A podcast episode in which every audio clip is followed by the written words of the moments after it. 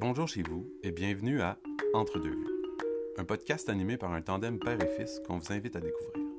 Ici, la formule est simple. Un père et son fils, ça, c'est nous deux. vont décortiquer ensemble, et pour vous, des films de différents genres et de différentes époques. L'un regardant le film que l'autre lui a proposé de voir ou de revoir. À nous deux, on compte plus de 60 ans d'expérience cinématographique. Antoine comme technicien, Bruno comme réalisateur. Ici, la prémisse est simple et les réponses sont franches, même si les relations entre un père et son fils favorisent pas toujours le parfait accord dans la vie. euh, vraiment, là, dans notre cas, là, ça arrive pas si souvent. Vous remarquerez assurément que lorsqu'il est question de cinéma, on partage le même amour du 7e art. Et, c'est là qu'on arrive à se rejoindre. Alors, bienvenue à un combat de vue et de point de vue entre un père et son fils. Mais euh, sans les gants de boxe, là.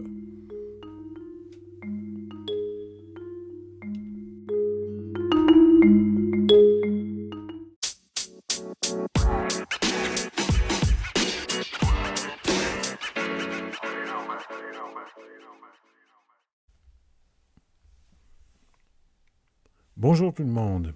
Bienvenue pour une troisième émission de Entre deux vues, le podcast Père et Fils, qui est un combat de vue et de point de vue, mais sans les gants de boxe. Aujourd'hui, on vous accueille En en, 2020, en 2020, effectivement, euh, une nouvelle année. première émission de l'année. Première émission de l'année, troisième émission de la série. Et euh, aujourd'hui, le thème... C'est un thème de guerre. Pardon, j'ai pas entendu. Il dit qu'on allait parler de films de guerre. Non, c'est parce qu'il y a trop de bruit de canon autour, puis tout ça. Là. Excusez-le, hein, son, son humour n'a pas updaté avec les années, par exemple. Ah non, mais tu feras pas des effets sonores, là? Boum, boum, tao, tao, tao, tao. Je sais pas, on verra au montage. OK. Mais euh, le thème, euh, je veux dire, euh, cette semaine est assez euh, riche en matériel. On l'a vu sous tous ses points de vue, à peu près tous les grands conflits de l'humanité ont été couverts. Sauf qu'on a quand même trouvé, je veux dire, un angle intéressant à vous amener euh, pour l'émission d'aujourd'hui. Alors donc, euh, Antoine, toi, tu m'as proposé de regarder... La folle histoire de Max et Léon, qui est une comédie française. Tu m'as enlevé les mots de la bouche. Euh, donc, une comédie de guerre, ce qui est moins fréquent. Ce qui est effectivement moins fréquent, puis je veux dire, comme tu l'as précisé, c'est vraiment une comédie, je vais même préciser, comédie loufoque. C'est pas ridicule, faut l'aborder de la bonne manière en sachant qui sont les, euh, les deux auteurs, euh, je veux dire, derrière euh, ce film-là, qui étaient à l'avant, juste avant ce film-là, des comiques. Ils ont toujours travaillé. Ben, ils le sont encore. Ouais. Mais euh, Alors oui, on parle d'un scénario, en tout cas, La folle histoire de Max et Léon, c'est une réalisation de Jonathan Barré. Euh, je sais pas, il n'est pas barré à 40. Euh, et un scénario de Grégoire Ludig et David Marseille, qui sont en même temps les deux acteurs principaux. Les deux acteurs principaux, puis pour mettre en contexte, je disais parce que c'est un film bien particulier avec un humour euh, très euh, évident. Euh, ces deux gars-là sont ceux euh, derrière un duo comique français qu'on appelle Le Palma Show, qui est aussi une émission qui a découlé de Very Bad Blague. Et La folle histoire de Max et c'est leur premier long métrage. Euh, disons qu'à travers leurs sketchs puis leurs entrevues, si on les connaît un petit peu euh, auparavant du film, on savait que ça s'en venait. Est-ce On que, tu, est-ce que tu penses qu'ils en ont fait un autre long métrage depuis? Pas, pas le leur. OK, parce Ils que ont- ce film-là, euh, La folle histoire, c'est sorti en 2016 pour Ouais. apporter quelques précisions. Ouais. Un film de 98 minutes. Euh, le genre, on l'a dit, comédie. Et euh, avec un, un- un long casting, parce que sur la fiche casting, il y a à peu près comme 40 personnes. là. Il y a énormément de monde, mais pour les gens qui verront le film, c'est aussi énormément de visages qui étaient dans leur sketch. Ce qui est cool à voir, que les acteurs euh, soient restés fidèles envers ces deux euh, tatas-là, si je peux dire, parce que c'est vraiment... Ils, ils sont vraiment drôles. Oui, ben, ils ont une gang, ils ont une famille, ils ont Ouais. une tribu. Oui, exactement ça. Mais pour répondre à la question, non, ils n'ont pas fait encore d'autres films à eux ensemble. Euh, un des deux a joué dans un film de Quentin Dupieux euh, tout seul, sans, euh, Ok, sans- sans l'autre. sans l'autre. Et je pense que le seul film où ils se sont recroisés, mais qui n'était pas le leur, euh, c'est un film de Noël avec Alain Chabat. où le Père Noël, euh, en manque de vitamine C, débarque à Paris un soir euh, pour euh, trouver de la vitamine C. Puis ces deux gars-là sont, je veux dire, à un moment donné, sur son chemin. OK. On va parler tout de suite de l'autre film, parce qu'on se confronte sur deux films. L'autre film, c'est pas une comédie, mais alors là, pas, pas en tout. Non. Et c'est un film plus âgé, parce que c'est un film qui est sorti en 1971, exact, et qui s'appelle Johnny Got His Gun. Johnny Johnny, S'en va en guerre. oui, puis on parle pas de Johnny Holiday, là. Non, non, non, non. Non. Et qui est un, un film euh, scénarisé et euh, réalisé par Dalton Trumbo, qui est un monument euh, de la scénarisation, qui est un personnage mythique Oui, hollywoodien Absolument. et qui a même eu un film qui est sorti en 2015 15. sur un film biographique sur Trumbo, qui est joué par Brian Cranston. Pour euh, replacer les gens, oui, replace-nous. c'est Walter White et c'est le papa dans euh, Malcolm in the Middle, Oui, mais Walter White, donc c'est le personnage principal de Breaking Bad. Ooh, Breaking Bad. He's the danger. Excellent acteur. Oui. Euh, et je dois dire que, que quand j'ai vu le film. euh, Toi, avec- t'as vu Trumbo. Oui. Le film sur Trumbo. Oui, moi j'ai vu Trumbo, le vu, film sur Trumbo, euh, avec ma douce moitié. On a regardé ça un soir à la télévision et vraiment c'est un très bon film. C'est vraiment à voir et c'est une très belle performance d'acteur. Et c'est aussi un film d'époque parce qu'il se déroule euh, un- pendant la Au Deuxième de Guerre. Euh, Ben oui, mais pas, le film va pas jusqu'à la toute fin de sa vie. Euh, la partie la plus importante de sa vie, c'est euh, la période juste après la Deuxième Guerre mondiale, en 1947, quand le Congrès américain a formé un tribunal pour juger euh, des personnages dans le milieu hollywo- hollywoodien qui auraient eu ou qui ont eu des allégeances euh, communistes. D'accord. Et lui, en a, et lui en a payé la grosse facture. Mais qu'est-ce qui, euh, qu'est-ce qui a rendu son film en 71 euh, aussi particulier que ça? Je pense que tu le sais mieux que moi. Oui.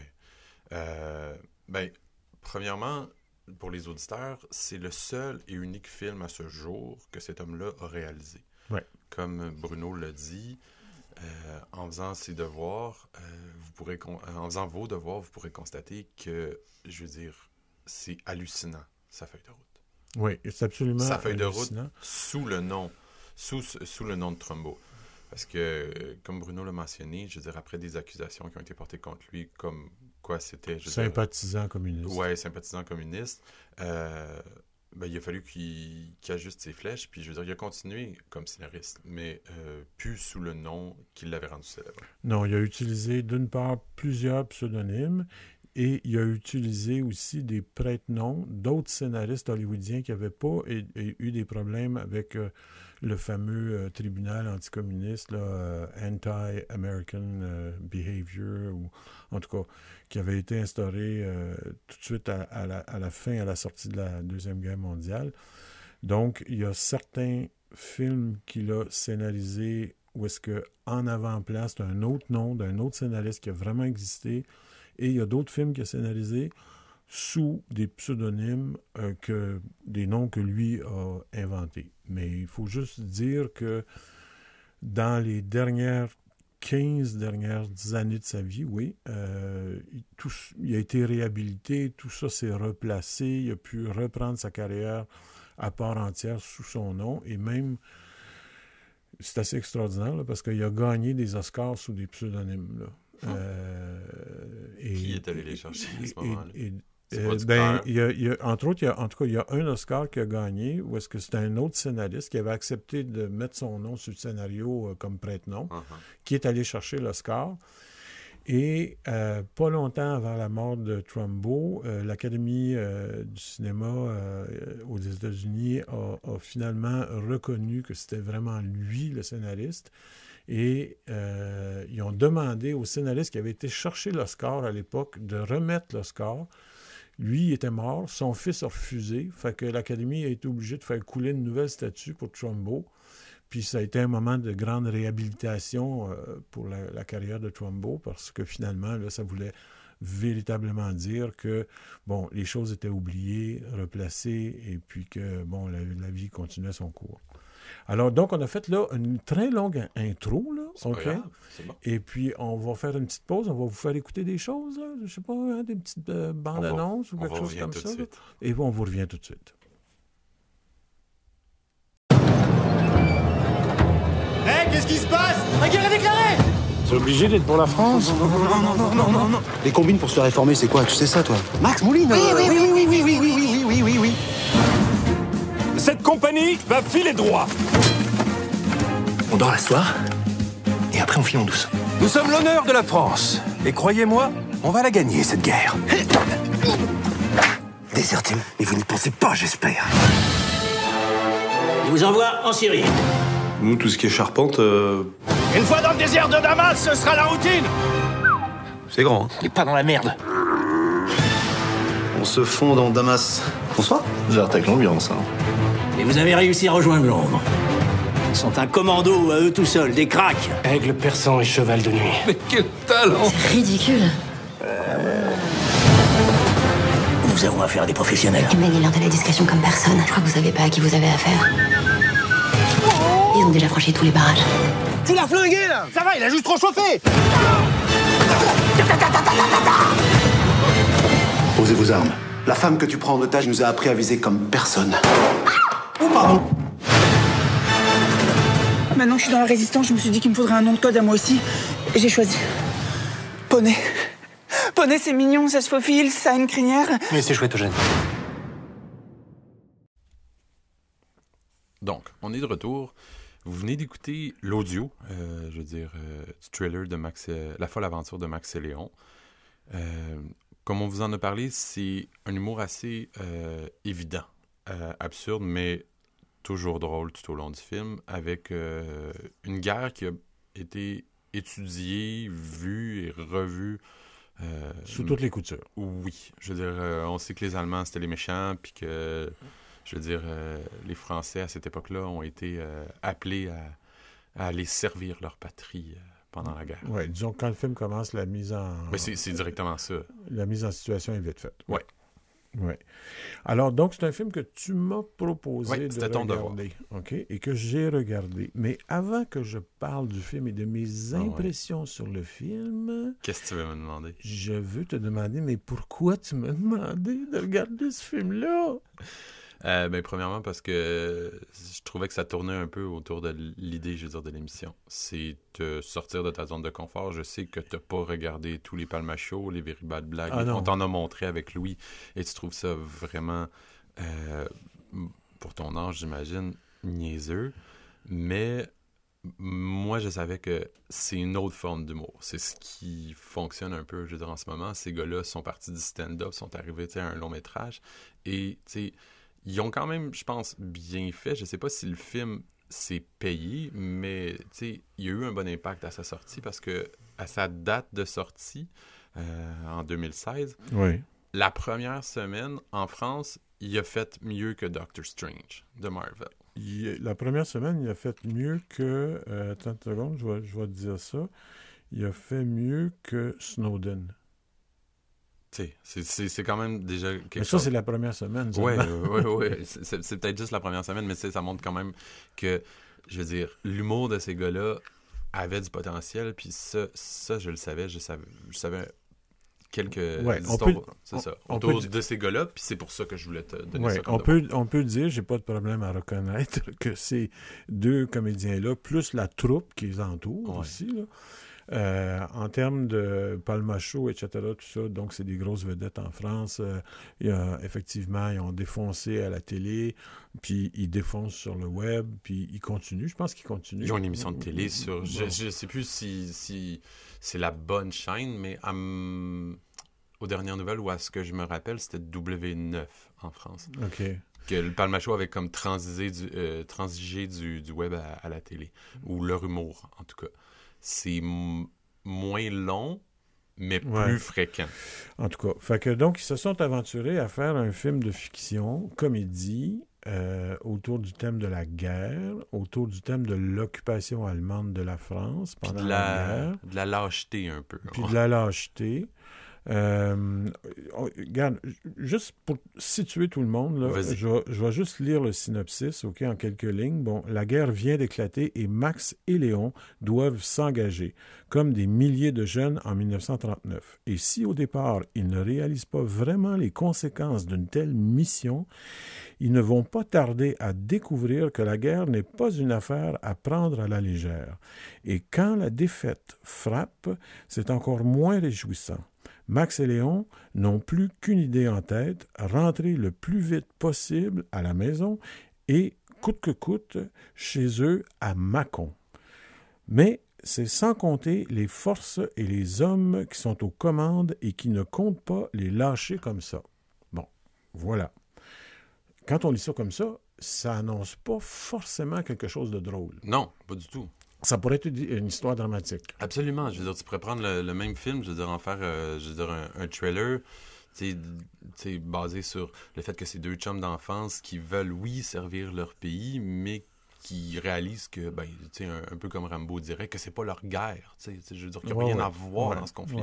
Puis en plus, euh, disons que euh, dans l'histoire, ils sont campés assez tôt, même je dirais pratiquement là, dès le début de l'histoire, comme deux bouffons de village, deux paresseux, euh, parce que bon, c'est pas, ils habitent pas dans la grosse ville, là. ils habitent, Non, ils non, habitent à la campagne, dans une petite ville, euh, à, à Mâcon, qui à l'époque de la deuxième guerre mondiale était en tout cas une ville moins importante, moins grosse euh, Qu'aujourd'hui. C'est une ville, soit, soit dit en passant, c'est une ville où il y a des très grands vignobles autour, donc c'est une région viticole. Donc, moi, j'ai regardé ça. Et puis, ben, premièrement, j'ai eu de la misère à le trouver euh, sur le web en, en- en streaming. Finalement, je l'ai trouvé euh, parce qu'il était annoncé comme étant sur euh, Microsoft.com. là. Euh, Microsoft, a- en tout cas, ils ont des longs métrages, un peu comme Apple a des Exact. longs métrages, etc. Tout ça. Puis il est là.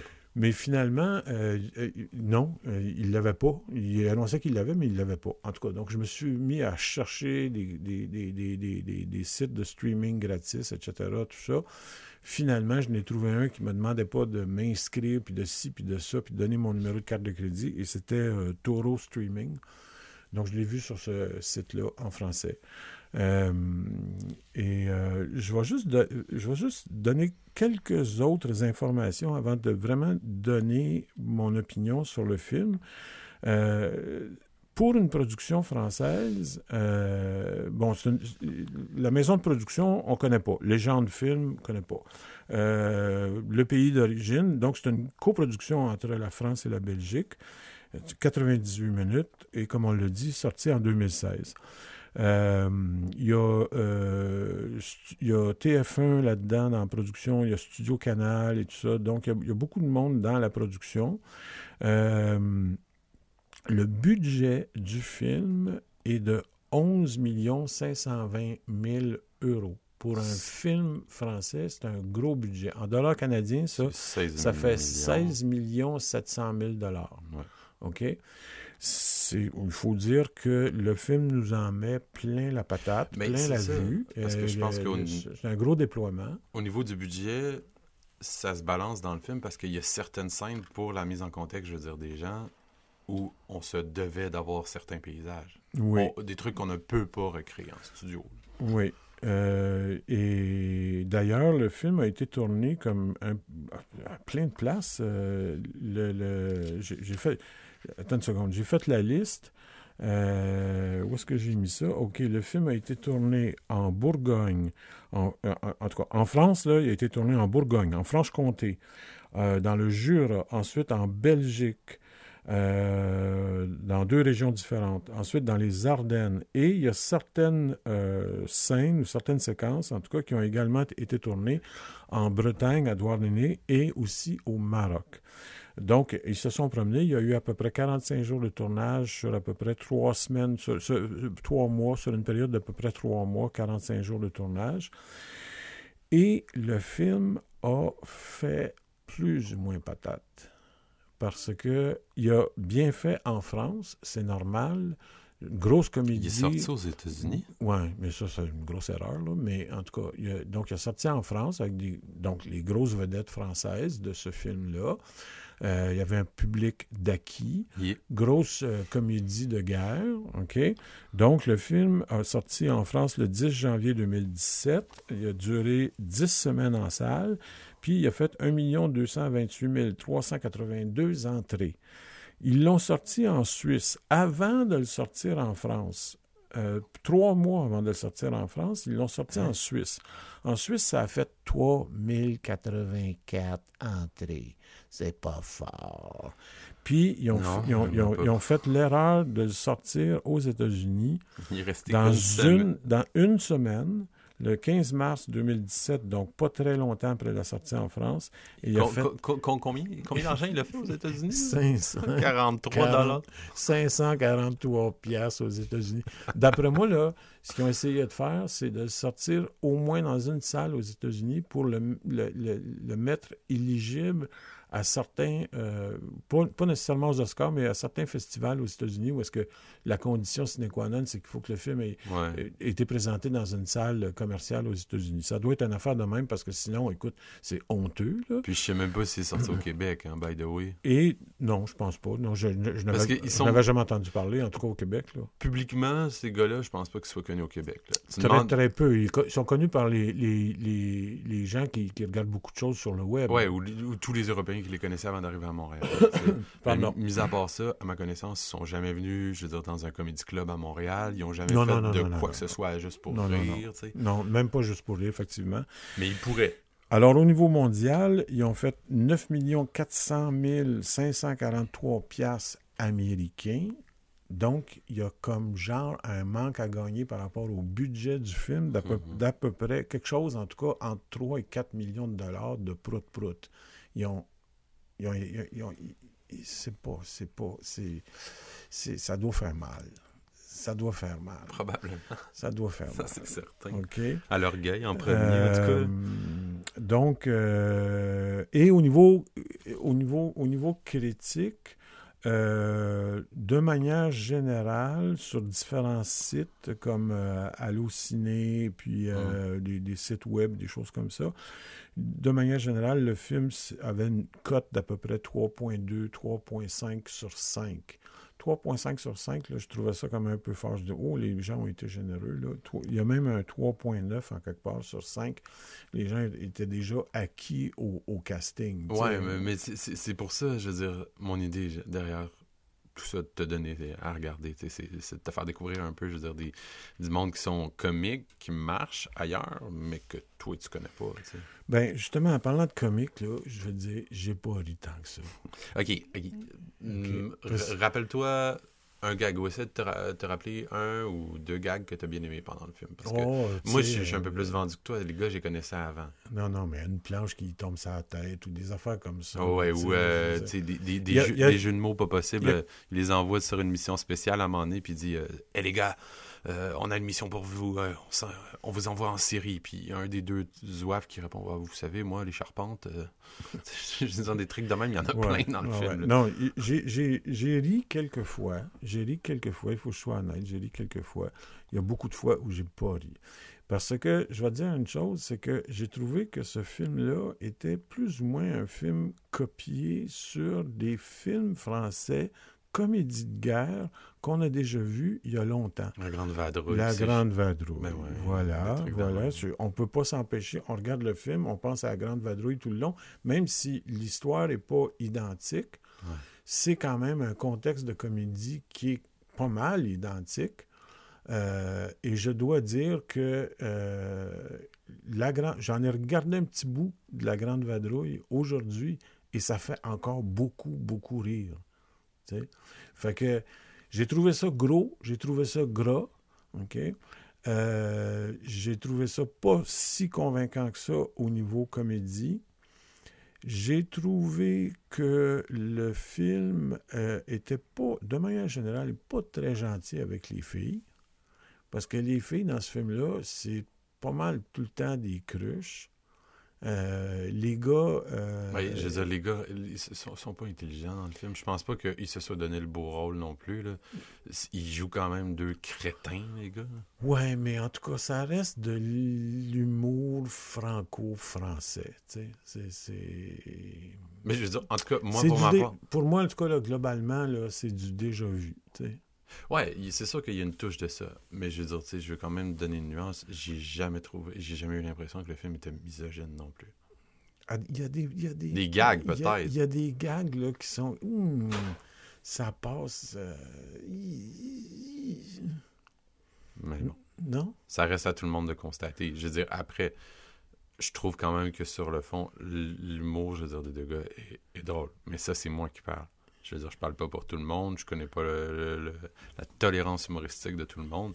Mais oui, je, je comprends que pour certaines personnes, leur humour peut déplaire ou simplement pour du monde Ben, c'est pas que c'est un humour qui déplaît. C'est pas un humour qui déplaît, Mhm. mais c'est le genre d'humour. Souvent, on voit venir un peu les affaires.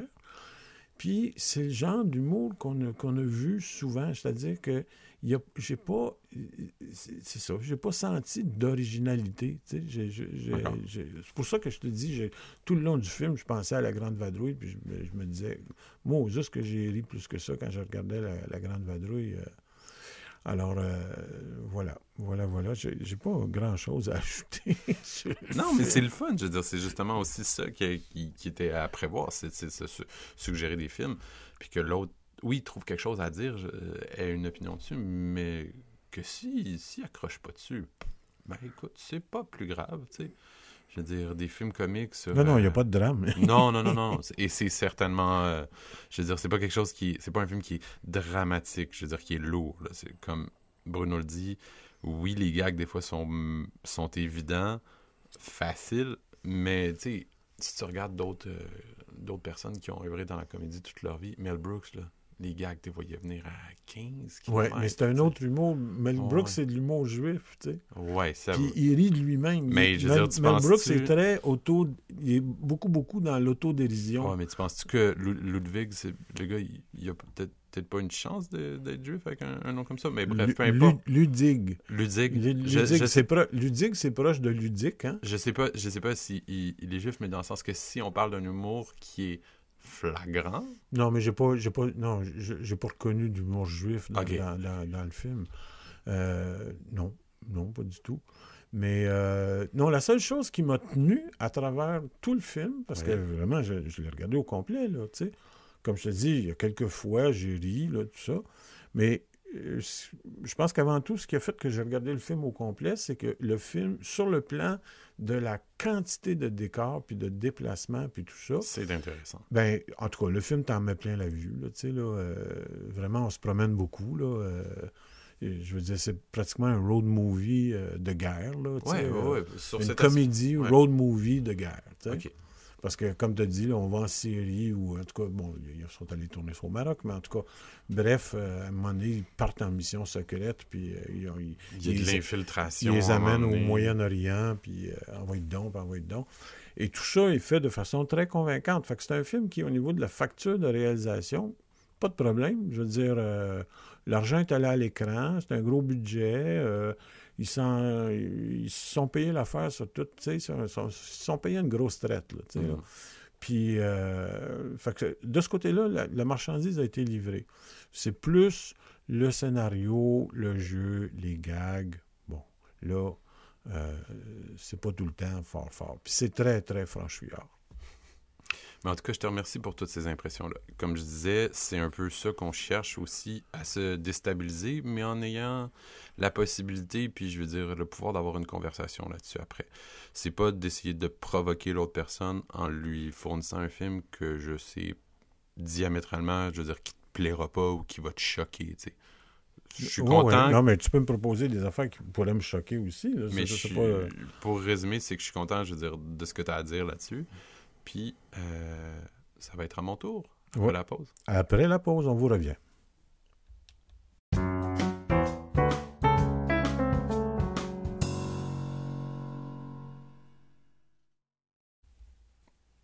Donc, on est de retour. Euh, on s'apprête à vous parler de notre deuxième film. Toujours un film de guerre cette fois-ci. Le prochain, donc, c'est le devoir que j'ai eu à remplir, à regarder.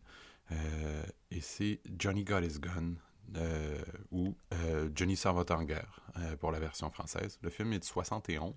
Oui. Euh, comme on l'a mentionné un peu au début de l'émission, c'est un film pour lequel le réalisateur n'a réalisé qu'un seul film. On a écrit beaucoup d'autres. On a fait vivre plein d'autres, mais c'est le seul film qu'il a réalisé. Et même en l'ayant vu aussi tard que ça dans ma vie, c'est un, c'est, un chef-d'œuvre. C'est un film qui, après l'avoir vu, peut pas vous laisser de marbre. Euh, par l'histoire de fond, je veux dire, euh, les thèmes abordés. Et euh, c'est aussi un film qui a influencé des artistes autres que des gens en cinéma. J'y viendrai un petit peu plus tard. Oui. Ben, moi, je t'ai proposé de regarder ce film-là parce que c'est un film qui m'avait beaucoup marqué lorsque je l'ai vu. Moi, je l'ai vu deux ou trois ans après sa sortie parce que c'est un film qui repassait régulièrement dans des salles euh, de cinéma de répertoire à Montréal, notamment le cinéma Outremont. Euh, Johnny Got His Gun euh, était à l'affiche euh, pratiquement à, à tout- à tous les deux mois. Là. Mhm. Et donc, j'avais été le voir au cinéma et ça m'avait beaucoup, beaucoup impressionné. Et, Pourquoi? Ben parce que je pense que euh, comme film anti-militariste, c'est le film le plus efficace que j'ai jamais vu. Euh, J'en connais pas d'autres. Je, je suis pas capable de te nommer. Il y en a. euh, C'est pas qu'il y en a pas. Mais Full Metal Jacket. je- oui, oui, mais Full Metal Sous cet angle-là, tu veux dire. Full Metal Jacket, c'est un film euh, qui s'en va dans une ligne droite au niveau de la dramatique. Mhm. Alors que Johnny s'en va en guerre joue sur trois niveaux. OK? Il y a, ouais, il y a c'est le ça qui niveau, est- il y a le niveau réal- il y a le niveau réaliste.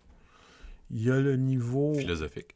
Philosophique, oui, mais au niveau du visuel, au niveau de la signature visuelle du film, il y a le, le- le- il y a- comme trois, trois aspects esthétiques dans le film, puis scénaristiques, c'est-à-dire que tu as, un aspect qui est l'aspect réaliste, la guerre, telle qu'elle peut être euh, affreuse, puis euh, tu la vois se dérouler dans les tranchées de la Première Guerre mondiale. Puis après ça, le côté imaginé par le personnage une fois qui est euh, à l'hôpital, euh, dans un état...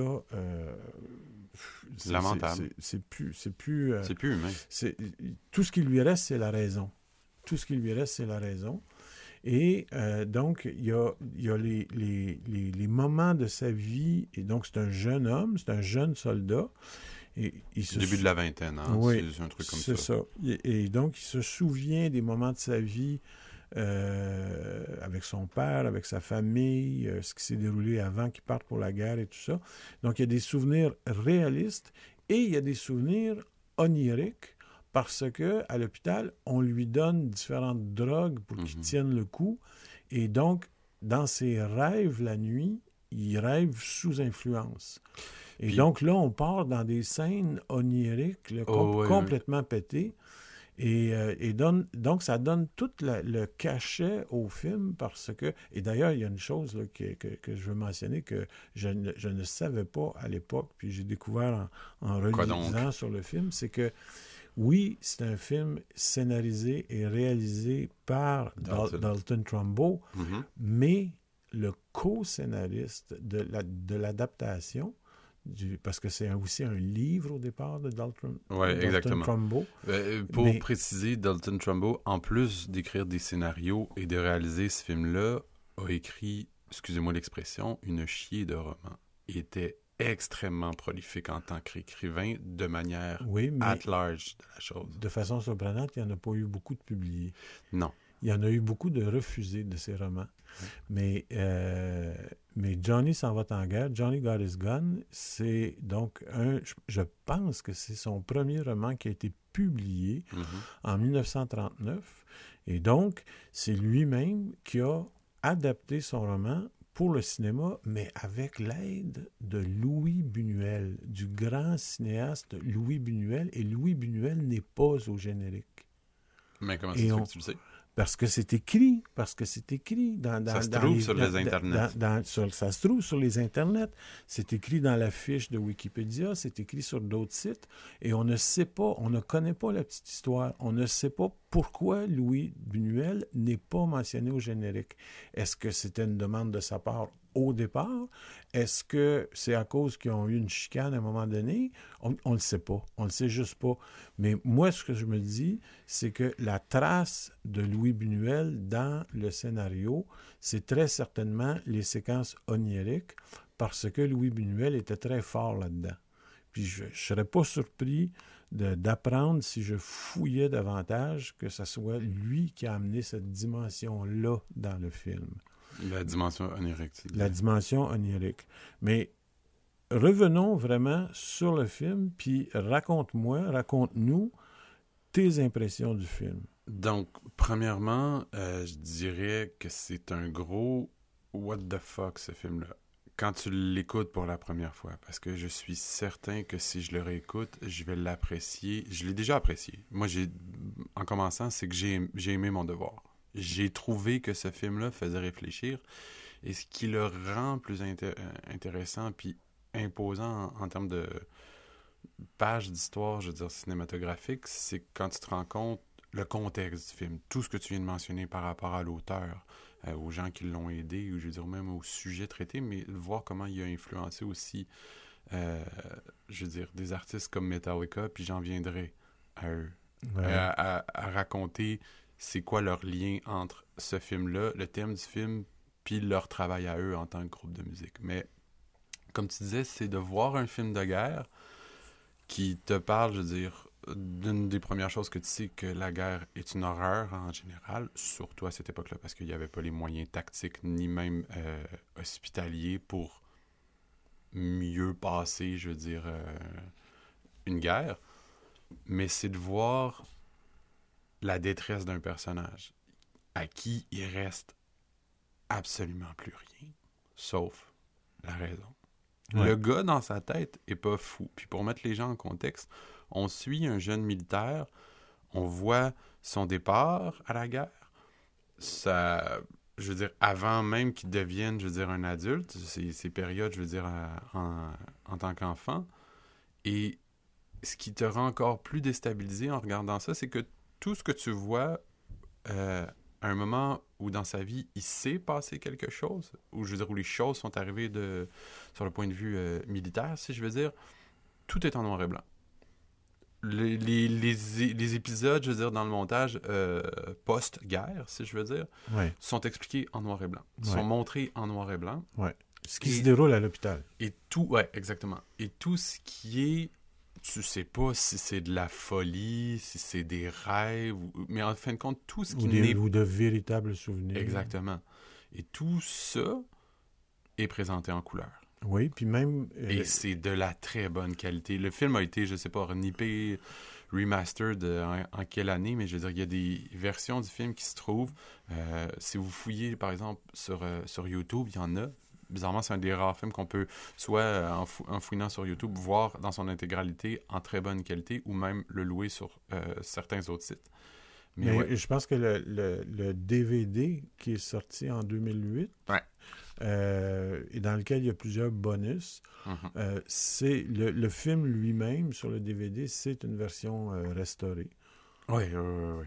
puis Mais- remasterisée au niveau du son, etc., etc. Mais bref, tout ça pour dire que j'ai aimé mon devoir parce que c'est un film qui parle de la guerre en la dénonçant, mais pas, euh, pas de manière flagrante. Euh, je veux dire, on développe une empathie, je veux dire, du personnage, on développe une empathie de sa situation.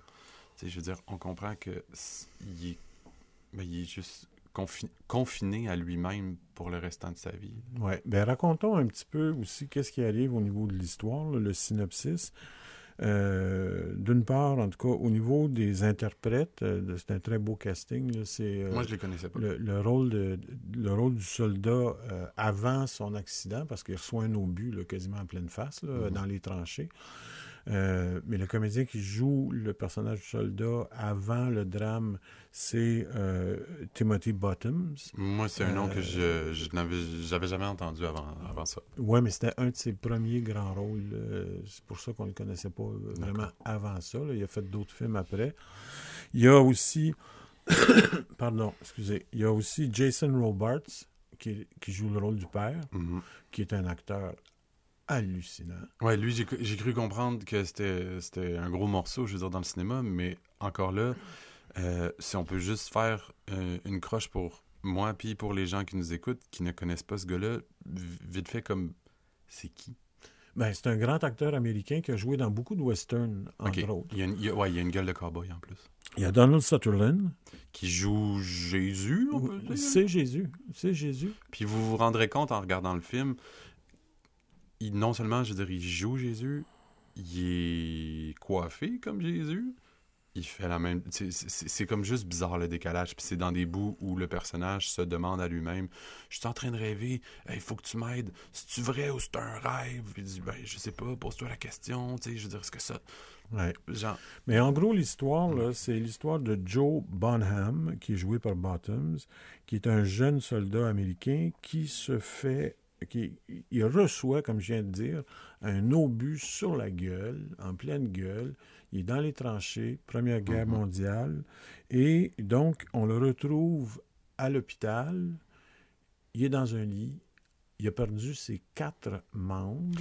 Il a Il- perdu ses yeux, ses oreilles, sa bouche et son nez. Et à partir du moment où il est dans le lit à l'hôpital, on Mhm. ne voit plus jamais le personnage parce qu'il y a des draps, il y a comme une Ouais. petite tente ouais. par-dessus lui, puis par-dessus son visage, il y a comme une autre petite tente. Donc, en fait, on voit juste une tête bouger. Ouais. Et le rôle de l'infirmière va être capital à travers tout le film.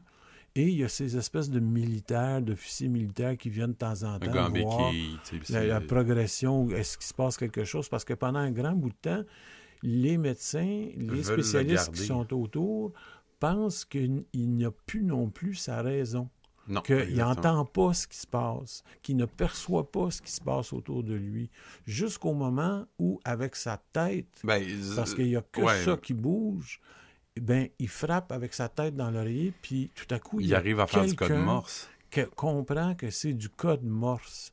Et donc, tout ce qu'il fait, c'est avec, en code morse, SOS. SOS, Please kill me. à l'aide. Puis finalement, à un moment donné, oui, please kill me, s'il vous plaît, tuez-moi. Et ils ne voudront pas le faire. Et, et donc, il est prisonnier de ce qui reste de son corps jusqu'à la fin de ses jours. Ouais. Puis à travers tout ça... Comme voué à devenir fou d'une certaine manière. Ouais. Puis à travers tout ça, bon, ben donc, on est témoin de tous ces, ces souvenirs, puis de toutes ces hallucinations, parce que comme on disait tantôt, je disais tantôt, euh, donc il, il lui donne des drogues et tout ça, fait que donc ça, ça vient euh, perturber beaucoup ce qui se passe dans son cerveau. Ça le déstabilise encore plus parce qu'au courant de l'histoire, on verra qu'il y a des membres du staff médical qui sont, en fin de compte, une seule personne qui arrive à le récupérer un petit peu. L'infirmière, à un moment donné. Ouais. Tu sais, je veux dire, qui fait des, des choses simples, qui le déplace devant la lumière, euh, qui arrive à, sais, à lui donner un tout petit peu, je veux dire, de tendresse par rapport, euh, je veux dire, au Ça, soin. ça c'est très surprenant là, quand ça, ça se passe. là. Ouais, mais c'est comme déstabilisant parce que tu regardes puis tu fais comme hein quoi? Genre tout le monde il, tout le monde le prend pour un bout de viande depuis le début du film puis elle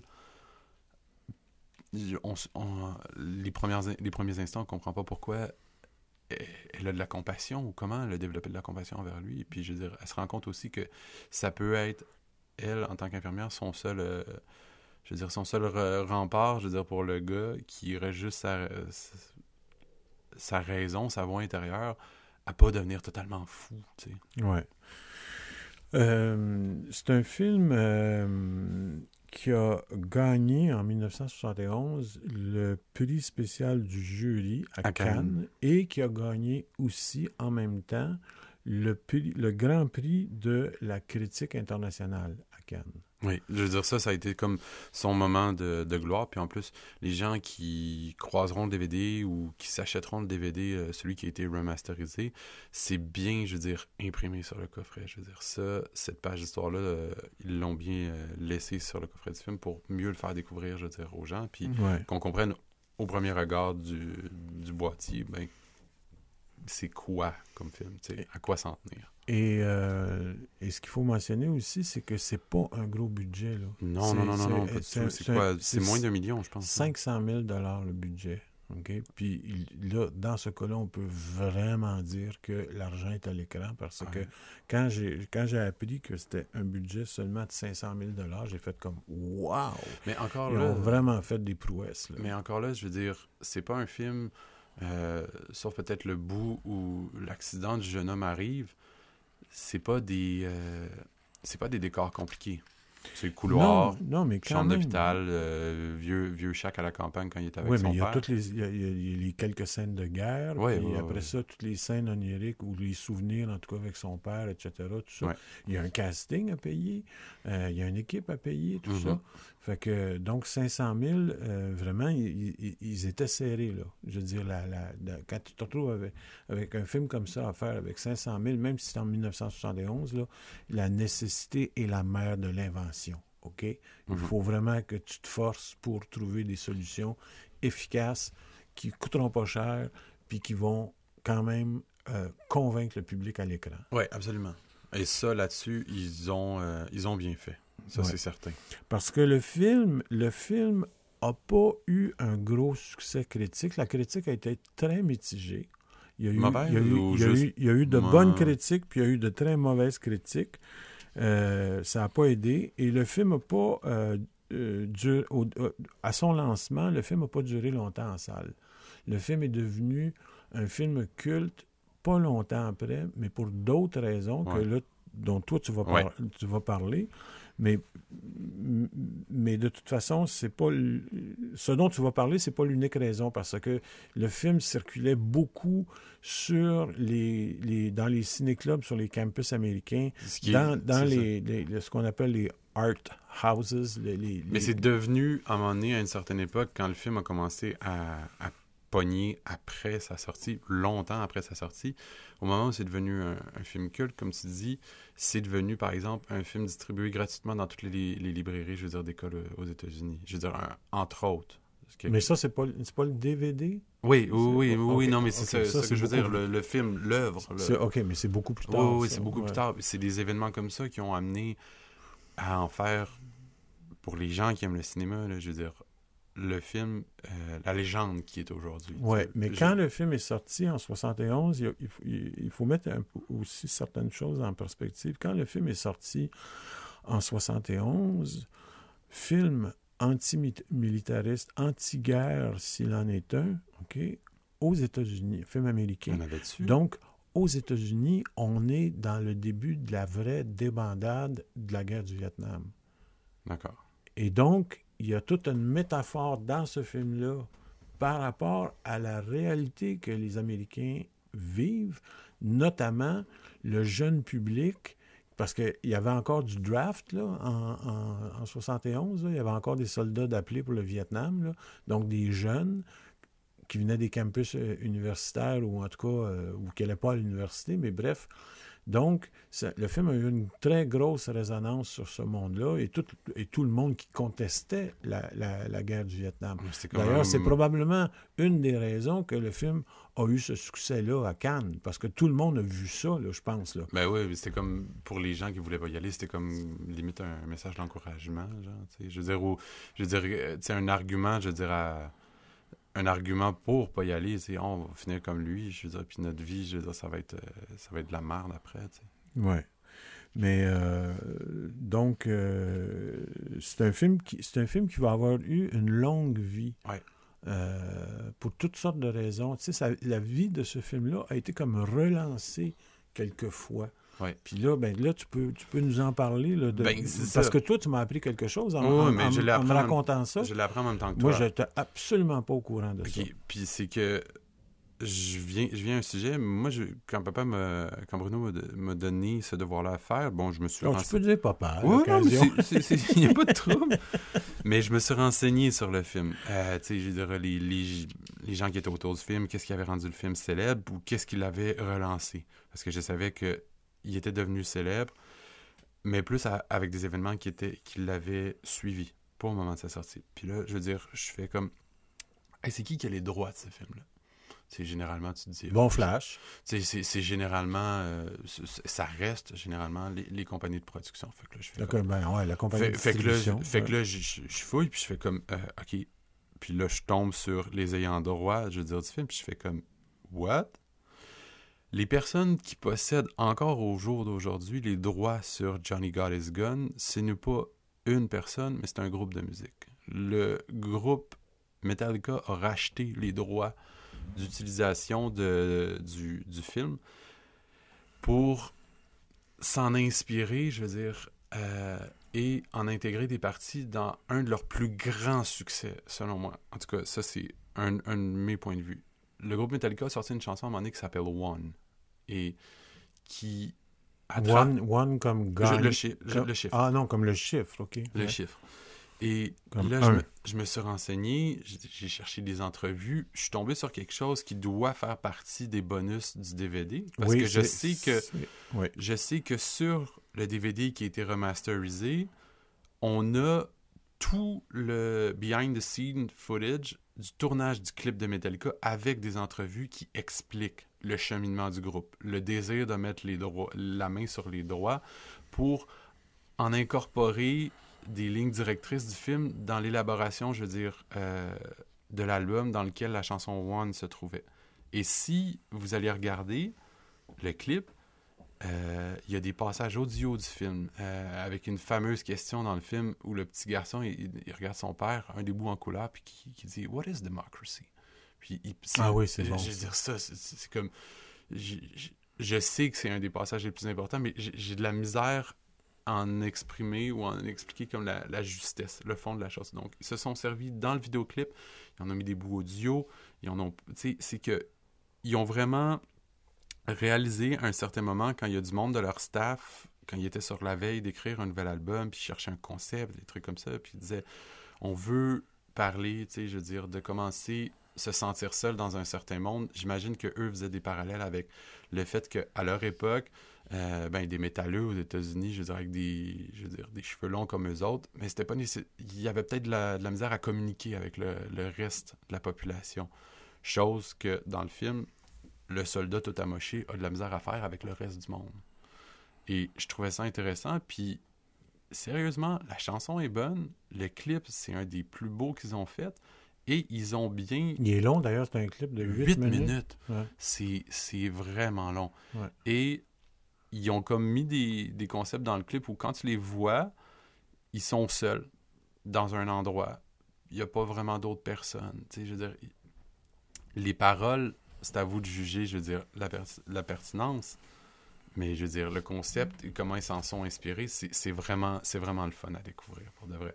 Puis je vous laisserai par vous-même aller voir les, les entrevues, je veux dire, que les membres du groupe ont fait, soit si vous possédez le DVD ou qui se trouve très facilement, je veux dire, sur, euh, sur YouTube, vous tapez Kurt Hammett, parce que euh, moi, c'était celle sur laquelle je suis tombé. Euh, puis c'est- aussi c'est un bon 7-8 minutes d'explication sur la volonté puis les trucs comme ça. Et Ouais. euh, ouais. Puis il y a un autre, il y a un autre très beau bonus euh, sur le, le DVD, c'est qu'il y a un documentaire sur euh, Dalton Trumbo euh, qui a été produit en 2005 et je pense que c'est son fils Christophe. Avant qu'il meure. Trum- Trumbo avait deux filles, un garçon. Le garçon, euh, euh, Christopher Trumbo, est devenu aussi euh, réalisateur, réalisateur. euh, cinéa- cinéaste en tout cas, et scénariste. Mhm.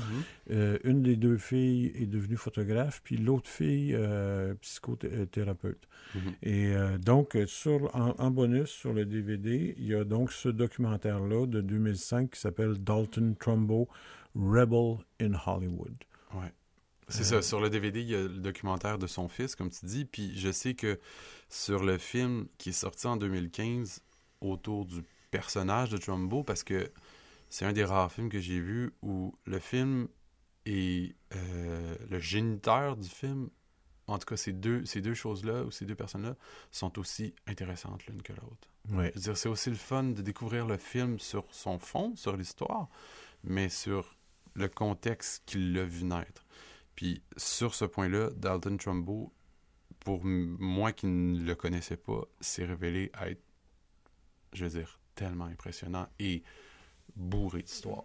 Et Ouais. sur le film qui est sorti en 2015, j'y arrivais, c'est ça. C'est ces deux filles qui ont aidé la production à la véracité, je veux dire, du film. Que ça Mhm. parte pas Mhm. complètement comme Dans n'importe quelle direction. puis que Ouais. ça, ça soit pas comme un film ça. qui soit une chasse aux sorcières. C'est ça. dire c'est un communiste. Puis on- Ouais, ouais, ouais. ouais, ouais. bref. Mais euh, donc, on va peut-être euh, faire une petite pause pour faire écouter quelque chose à, à nos amis. Et puis, on va revenir pour conclure en parlant de Trumbo, puis de certains aspects de sa vie qui sont Parfait. moins connus ou qui se sont euh, fait oublier. D'accord. On vous laisse aller écouter la bande-annonce. On revient tout de suite. Ouais. Each man faces death by himself. One part of his brain that has escaped damage is the medulla oblongata. It is impossible for a decerebrated individual to experience memory, dreams, or thought. What happened? Where am I? Mother, where are you? Help me, Mother. I'm having a nightmare and I can't wake up. Wouldn't you say, Captain, that it's worth a year of any doctor's life to observe a case like this? How can you tell what's a dream and what's real when you can't even tell when you're awake and when you're asleep? I'm just like a piece of meat that keeps on living. Gonna make the world safe for democracy, aren't you? So many dead men, you wouldn't believe it. What is democracy? For democracy, any man would give his only begotten son. It's really just part of this big machine. It's all about ammunition and beans, man. Who's running the policy and why are they running the policy? Just is making money. Oh, God. Please make them hear me. It's Morse code. For what? SOS. Help. Since your real life is a greater nightmare than your dreams, it would be cruel to pretend that anyone could help you. Alors, on est de retour et on va continuer de parler de Dalton Trumbo avant de vous laisser aujourd'hui parce que c'est un personnage qui est tellement exceptionnel dans la jeune histoire, en tout cas de Hollywood, qu'il y a vraiment des choses qu'il faut mentionner à, son sujet. C'est un combattant, c'est un battant, c'est un résurgent. Euh, résilient. Un résilient aussi, merci. Euh, Dalton euh, Trumbo est, est, est, né en 1905, il est mort euh, en septembre 76 à l'âge de 70 ans. Il est décédé où? Et il est décédé à euh, Los Angeles. Okay. C'était essentiellement un scénariste, mais c'est quelqu'un qui a commencé au niveau de l'écriture, qui a commencé très jeune, parce que déjà, quand il était au secondaire, il travaillait dans le journal étudiant, il, étudie, il, il écrivait des papiers. Euh, Avant de nous dire tout ça, puis de me donner le, le devoir, toi, toi, tu le connaissais déjà, tu connaissais des choses comme ça là, sur lui? Non, pas ça. Non, moi, j'ai vu, vu le, le, film de fiction. Euh, de 2015. De 2015, le film biographique Trumbo. Mais dans le film biographique, on ne nous raconte pas ses jeunes années, puis on ne nous raconte pas non plus ses dernières années. Le film Trumbo, le film biographique Trumbo, commence en quelque part dans la fin des années 30, puis nous amène à peu près jusqu'au milieu, début des années 60. Pour... C'est ça la période de sa vie dans le film. D'accord. Mais lui, c'est ça. Donc, en tout cas, déjà, déjà, il était comme reporter junior quand il était au euh, secondaire. Quand il a terminé son secondaire, il a changé de ville. Il est allé à l'université à Boulder. Et là, il a continué de travailler comme journaliste, mais pour des journaux locaux. Mm -hmm. Et après ça, il a, euh, il a continué à l'université, mais à, à, Los Angeles. Euh, et euh, pour gagner sa vie, quand il est arrivé à Los Angeles, pour ses études, payer Il a commencé études. à devenir romancier. Non, pas tout de suite. Il a, il a travaillé pendant neuf ans en chiffre de nuit dans une boulangerie industrielle. Désolé. Et Ça, je savais pas, pendant ouais, ces années-là... ça le rend fascinant encore Ah plus. non, c'est hallucinant, là, je veux dire. Et donc, pendant ces années-là, eh ben, il travaillait de nuit dans cette boulangerie-là, mais de jour, il faisait ses études. Il, il écrivait des papiers dans des journaux et il écrivait des nouvelles. Il a écrit au-delà de 80 nouvelles. Il a écrit plusieurs romans qui, au, au moment où il les a écrits, ont été refusés. Ça se trouve facilement aujourd'hui, les livres de ben- lui? ben, de toute façon, tout, tout est dans sa fiche Wikipédia, puis ça renvoie à d'autres liens. Fait que oui, on peut, on peut tout trouver. Euh, mais euh, donc, c'est un bourreau de travail. C'est un bourreau de travail. En plus d'être Et- bon à ce qu'il faisait. Et, et là, à un moment donné, au niveau journalisme, il est devenu très bon. Et donc, il a commencé à écrire euh, des, des, des papiers pour des, des, gros, euh, des gros magazines très connus. Le Saturday Evening Post, le McCall's Magazine, le Vanity Fair, le Hollywood Spectator. Fait que donc, il avant de devenir un scénariste accompli, il était déjà connu comme journaliste du milieu euh, du, du cinéma puis ouais. du divertissement, c'est ça. Et, euh, et à un moment donné, il s'est fait engager par les studios, mais comme lecteur. Parce que les, les studios, puis c'est encore comme ça aujourd'hui, les studios ont des lecteurs payés à la semaine pour lire et émettre des opinions sur les scénarios qui sont proposés aux studios. Euh, même euh, Téléfilm Canada a ses lecteurs, la SODEC a ses lecteurs, euh, Mhm. etc. Moi, j'ai déjà été lecteur aussi. bon, mais lui, donc, il était lecteur professionnel. Il était sur le payroll du, du, du studio. Euh, D'ailleurs, euh, j'essaie de me rappeler, ça va peut-être me revenir, mais, mais c'était chez, Warner Brothers. Chez Warner Brothers, il était donc euh, lecteur sur, sur le payroll. Et donc, c'est comme ça qu'il s'est formé à l'écriture. C'est extraordinaire. Tu te retrouves lecteur chez Warner Brothers, tu vois toutes les sortes de scénarios te passer sous les yeux. Et en plus, il faut que tu les commentes. Il faut que tu émettes une opinion sur ces scénarios-là. Ben oui, dire, dire, OK, c'est une bonne histoire ou c'est pas une bonne histoire, ou le scénario est pas prêt encore, il faudrait retravailler telle affaire ou telle affaire ou telle affaire.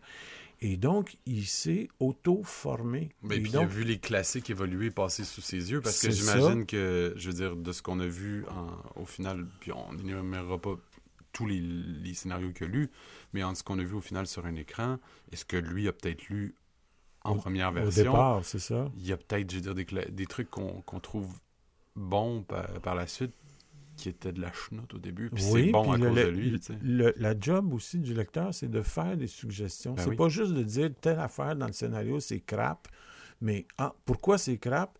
Puis, ah, ben, si c'était plutôt un homme ou une femme qui jouait ce rôle-là à la place d'un serait homme d'une meilleur femme, pour ça serait meilleur pour telle Ouais. raison, c'est si c'est ça.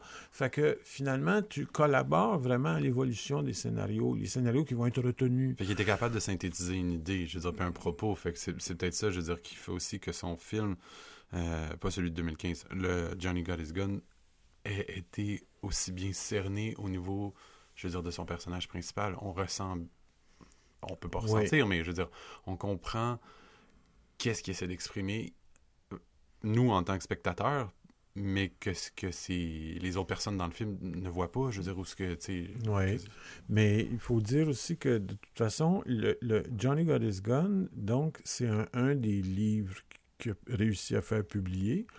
Et le livre a été publié en 1939. Donc, son regard à lui, Trumbo, en 1939, c'était celui d'un homme qui avait vu la première, étant très jeune, mais avait vu les conséquences de la Première Mhm. Guerre mondiale, qui voyait venir en 1939 la deuxième conflit mondial.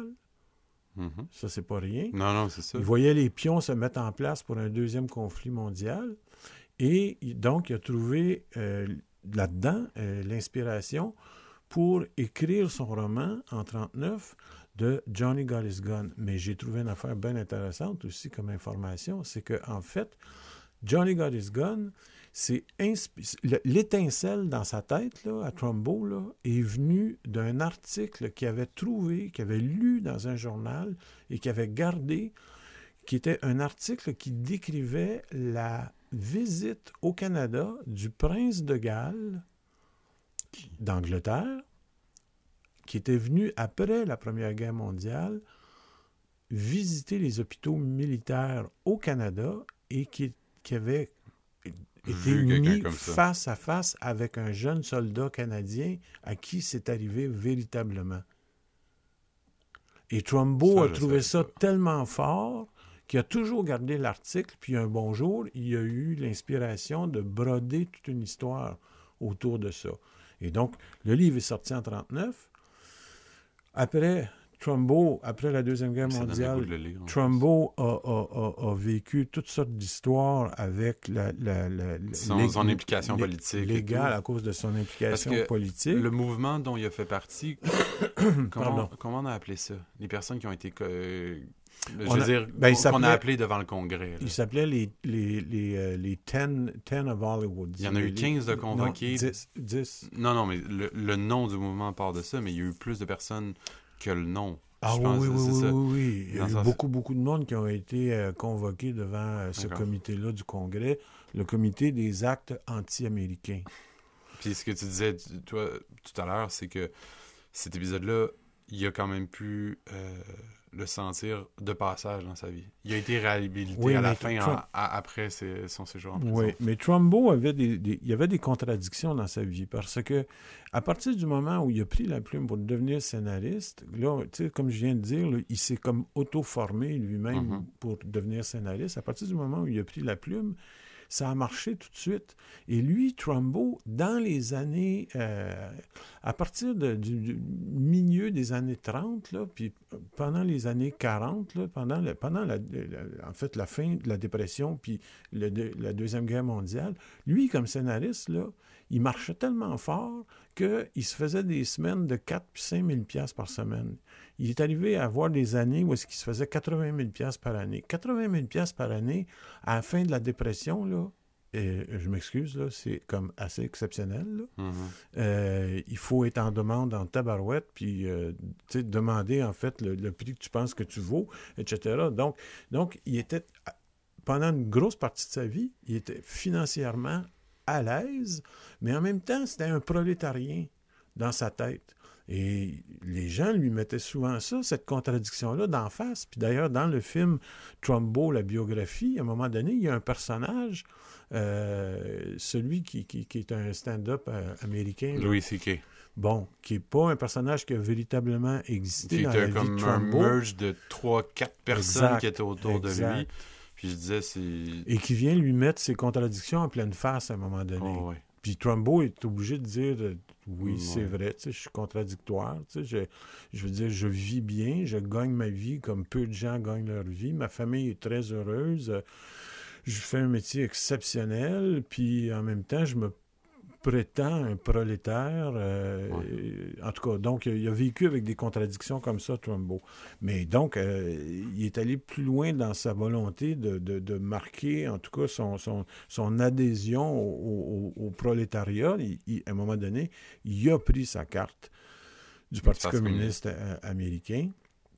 Et quand cette, euh, tout de suite après la Deuxième Guerre mondiale, quand cette euh, commission euh, des actes anti-américains, tout ça, a commencé à siéger, puis a commencé à passer le monde comme au tribunal. C'était Ouais, comme une inquisition. c'était une genre de purge, là. C'était une inquisition. Puis ce, tribunal-là avait l'endossement de l'industrie américaine. La MPPA, le Motion Picture Producers Association of America, euh, était d'accord avec ce tribunal-là. Le- le- la guilde des scénaristes était d'accord avec ce, ce- Fait que donc... Ouais, le monde était paranoïaque tu à faisais l'époque- à aussi, là. Non, mais c'est- comme artisan hollywoodien, comme créateur hollywoodien, tu te faisais pas juste blacklister par le tribunal puis dans les journaux, tu te faisais blacklister par tes associations. Ok. Ouais, c'est, ça, c'est encore plus intense que ce que je. je- En tout cas, moi, je, je, je- suggère, je, parle beaucoup, là, je m'excuse, mais c'est parce que je trouve ça vraiment mais passionnant. je veux dire, le personnage est- Puis- est, fascinant. Fait que c'est sûr qu'on pourrait faire comme 45 minutes encore Ouais. sur lui. Puis vraiment, je, je recommande aux gens de, de- bon, non seulement de regarder euh, Johnny s'en va en guerre, mais de regarder le film Trumbo avec cet acteur extraordinaire euh, qui était dans Breaking Bad, là, Qui est Brian Cranston. Bryan Cranston, euh, parce que c'est vraiment, le film me rend très, très... Moi, j'ai lu là, de- de- dernièrement sur la vie de Trumbo, puis là, ayant vu le film, là, j'étais capable de, de dire, hey, le film était vraiment très fidèle Mais ouais. à ce qui s'est passé. Je pense que dans le film, la seule chose où est-ce qu'ils ont pris une permission, c'est que Trumbo, parce qu'il a refusé de parler devant le tribunal, donc il était en... euh, euh, Prison pour 11 mois, je crois. oui, mais à ce moment-là, il s'est fait accuser de, de, de, euh, de mépris, de, de, pas de mépris, mais en tout cas, court, court contempt. Non, mais je cherche le mot en français, là, c'est euh, outrage au tribunal. D'accord. Outrage au tribunal. Donc, là, il y a eu une sentence. Il est allé en appel. Ils sont allés jusqu'à, avec les 10, là, ils sont allés jusqu'à la Cour suprême. Ils ont été déboutés en Cour suprême. Les Et 10? là, il a fallu, oui, oui pratiquement toutes les 10 ont, fait un- un- ont été déboutés. Et euh, il, y en, il y en a plusieurs sur les 10 qui ont fait euh, des, des- des- des bouts de prison. Euh, il y a eu aussi d'autres mondes qui ont été blacklistés, qui se sont carrément suicidés, puis des choses comme ça. là. Ça, Oui, ça aussi, c'est- c'est arrivé. Mais lui, il a fait 11 mois de prison. Quand il est sorti de prison, il a déménagé sa famille à Mexico. Puis là, il a pris des, des, des, des, des, des, euh, des pseudonymes, puis il a travaillé pendant plusieurs années sous des pseudonymes. Dans le film, ça se déroule pas comme ça. Ils vont pas à Mexico, ils, ils changent de ville, puis euh, il prend plusieurs téléphones parce qu'il y a comme un téléphone pour chaque pseudonyme. C'est assez spécial là, dans le film. Mhm. Mais donc, je recommande vraiment aux gens de regarder euh, Trumbo, la biographie, euh, pour comprendre l'amplitude de la vie de cet homme-là. Peut-être pour clore, je veux dire, là-dessus, c'est probablement un, peut-être le seul scénariste qui a eu une statue érigée euh, en son honneur. Mais oui, j'allais oublier ça. Oui, euh, parle-en. Dans une, euh, dans une ville du Colorado qui m'échappe, euh, puis c'est pas une place publique, un truc énorme, énormément grandiose, c'est fait à échelle, puis c'est une scène qui est dans le film. C'est pas à Grand Junction? Oui. Mais c'est ça, parce que tu mentionné Boulder tout à l'heure, mais en fin de compte, Oui, Grand, Grand Junction, il, a fait son école secondaire là-bas. Ouais. Puis c'est que la statue, elle est à l'échelle de lui, dans son bain, en train de travailler. Puis c'est quelque chose qui est dans le film Trumbo, cette séquence-là, cette photo-là, on Oui, peut la ça. trouver. Il se mettait dans son bain, il écrivait des passages, il découpait des scènes, il replaçait ensemble, il fumait sa clope. Puis même, fait que la statue est à Grand Junction au Colorado, sur le bord de la rue, genre à- Devant le cinéma, je pense. Ouais, ou- c'est ça, genre devant le cinéma. Puis comme les gens qui ont pu aller voir d'autres tombes célèbres, par exemple euh, Jim Morrison, je veux dire, à, à Paris, où les fans laissent euh, soit des, des pochettes d'albums, des bouts de bougies, vont en bref. Ben, je veux dire, lui, parce qu'il fumait, puis cette photo-là est connue de lui en train de fumer une clope, il y a du monde qui dépose des cigarettes. Oui, dans, dans le bain.